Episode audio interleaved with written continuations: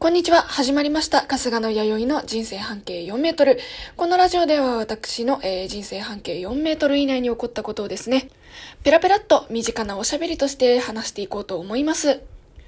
今日はですね、ドタキャンについて話したいと思います。まあ、ドタキャンというかキャンセルって言うんですかあの、まあ、皆さんもね、友達や恋人や家族や、まあ、いろんな人とお出かけだったりね、会社の人とご飯に行ったり取引に行ったりっていう機会があると思います。そうですね、人と待ち合わせする機会ってかなり多いと思うんですよ。で、まあ、そのね、あの待ち合わせをね、キャンセルされること、キャンセルすることってあるんじゃないんですかね。まあ、大体この理由としてはですね、あの、具合が悪かった系ですね。あとはお仕事入っちゃった系とかあるんじゃないんでしょうか。なんと私ですね、ドタキャンされました。え、たった今、たった今さっきでございます。で、どこからドタキャンされたかというとですね、えっ、とですね、病院です。もうエコーかけたよ、ここ。病院です。です、です、です。こうね、まあ、友達とかね、あの、恋人だったり家族だったりっていう普通のそのお仕事じゃない対人関係っていうんですかね。まあ、その人たちとね、待ち合わせをしていて、で、まあ、ドタキャンするされるっていうことはね、あると思うんですよ。で、このドタキャンするされるというのがですね、あの、まあ、ドタキャンの基準というのはどこからドタキャンって言うんでしょうね。大体こう、さ、こう、お出かけをするぞって言って、まあ、髪型とかね、気合入れたり、ネイルしたりとか、まあ、おしゃれしたりとかし始めるのが大体前日ぐらいじゃないですか。こうね、口臭に気をつけたりとか。だから大体その辺ぐらいからの、まあ、キャンセルが、えードタキャンなんじゃないかなと思っているんですけれども、私なんとこの医療機関からのドタキャンがですね、えー予約の時間の15分前でございました。クリビツ天行びっくり仰天でございます。私の、有給、有給、有給、有給。まあ、なんかね、なんかこう、なんて言うんですか？あの、いきなりの飛び込み患者さんがいっぱい入っていって、で、予約してた私、弥生がですね、弾かれたという結果なんですけれども、すごくね、アットホームな、あの、病院なので全然 OK なんですけど、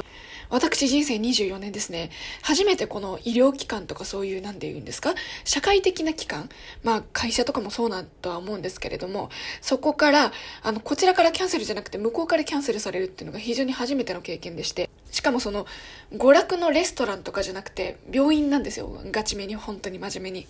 あの、整形外科じゃなくて、整形外科、形成外科とかじゃなくて、あの、整形してないんでね。で、あとはその、なんだろう、まあ、骨折とかの、あのーまあ、行かなくても死にはしないだろう系の病院でもなくですね。まあ、行かなくても死にはしないんですけどね、今回も。あの、非常にね、びっくり仰天でございました。こんなことってあるんだなと思って、あの、私今まで行ってた歯医者さんっていうのが結構、私自身が心臓が悪かったりっていう、その、大きい病院に通ってる、あの、まあ、持病があるので、本当に、その病院の中にある歯医者さんとかに通ってることもね、多かったんですよ。なので、こう、個人経営のちっちゃい歯医者さんっていうんですか、その、歯科医師の方が個人経営でやってて、そこに、あの、女子さんが入っていくっていうタイプの歯医者さんに初めて通ったので、実は。こういうことって皆さんあるんですかね？私は本当にね、あの、初めてでね、びっくりしましたし、こうやって喋ってたら隣トラックが通ってるのに全く気づかなくてですね、ここね、自宅なんですよ、ブースじゃなくて。あの、なので本当にそれぐらい今マジで慌てております。友人の結婚報告よりもびっくりした。あの、友人の結婚報告とかなんかそういう系は人生のステップアップとして、もう24歳なんだっていう気持ちもあるんですけど、まああるだろうなっていうのは内心どこかで思ってるんですよね。なんですけどね、なんかこう社会的な機関というかそういうとこ、お客様として患者様として、患者さん、お客さん、まあ様ってあまり使いたくないんだけれども、その、お金を払っていく立場であるという場所からですよ。キャンセルっつうのも初めてですね。まあ、次の予約の日は取ったので、全然もう何の問題もないんですけど、いやー、本当にね、本当にあの、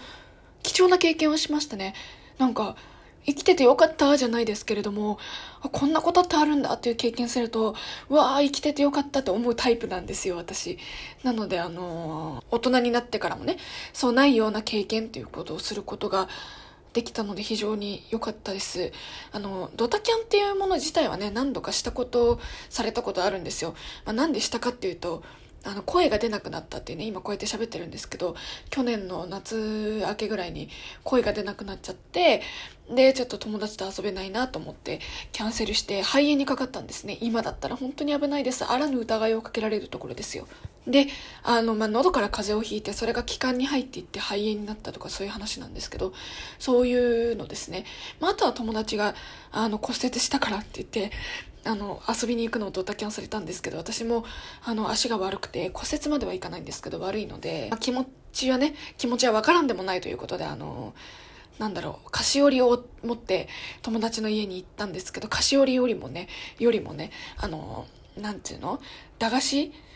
とかの方が、じゃがりこの方が喜ばれるとかいう、そういう思い出もありました。本当にね、あの、人生生きていると本当にいろんな経験があるんだなってあの思います。めったに経験できないことできて。よかったです。じゃあ今日はね今日はというかこのラジオはこの回はこの辺にしておきましょう。じゃあえー、ラジオトークで聞いてくださってる方、もしよければ、いいねやネギなどいろいろね、押していただければ、連打していただければありがな、ありがたいなと思っております。えー、番組のフォローもぜひぜひお願いいたします。えー、YouTube チャンネル弥生の談話室を運営しております。目指せチャンネル登録者3000人ということでね、えー、ぜひぜひチラッと見ていただいて、もしね、えー、気に入っていただければチャンネル登録よろしくお願いいたします。えー、実は私、17の公式ライバーをしております。生配信アプリ17で、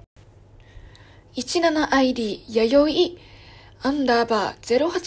0820HP YAYOE アンダーバー半角 0820HP こちらで検索していただければ私の生配信がご覧いただけると思うのでぜひぜひ機会があればご覧ください。じゃあ今日はここまでにしておきましょう。お相手は春日の弥生でした。バイバーイ。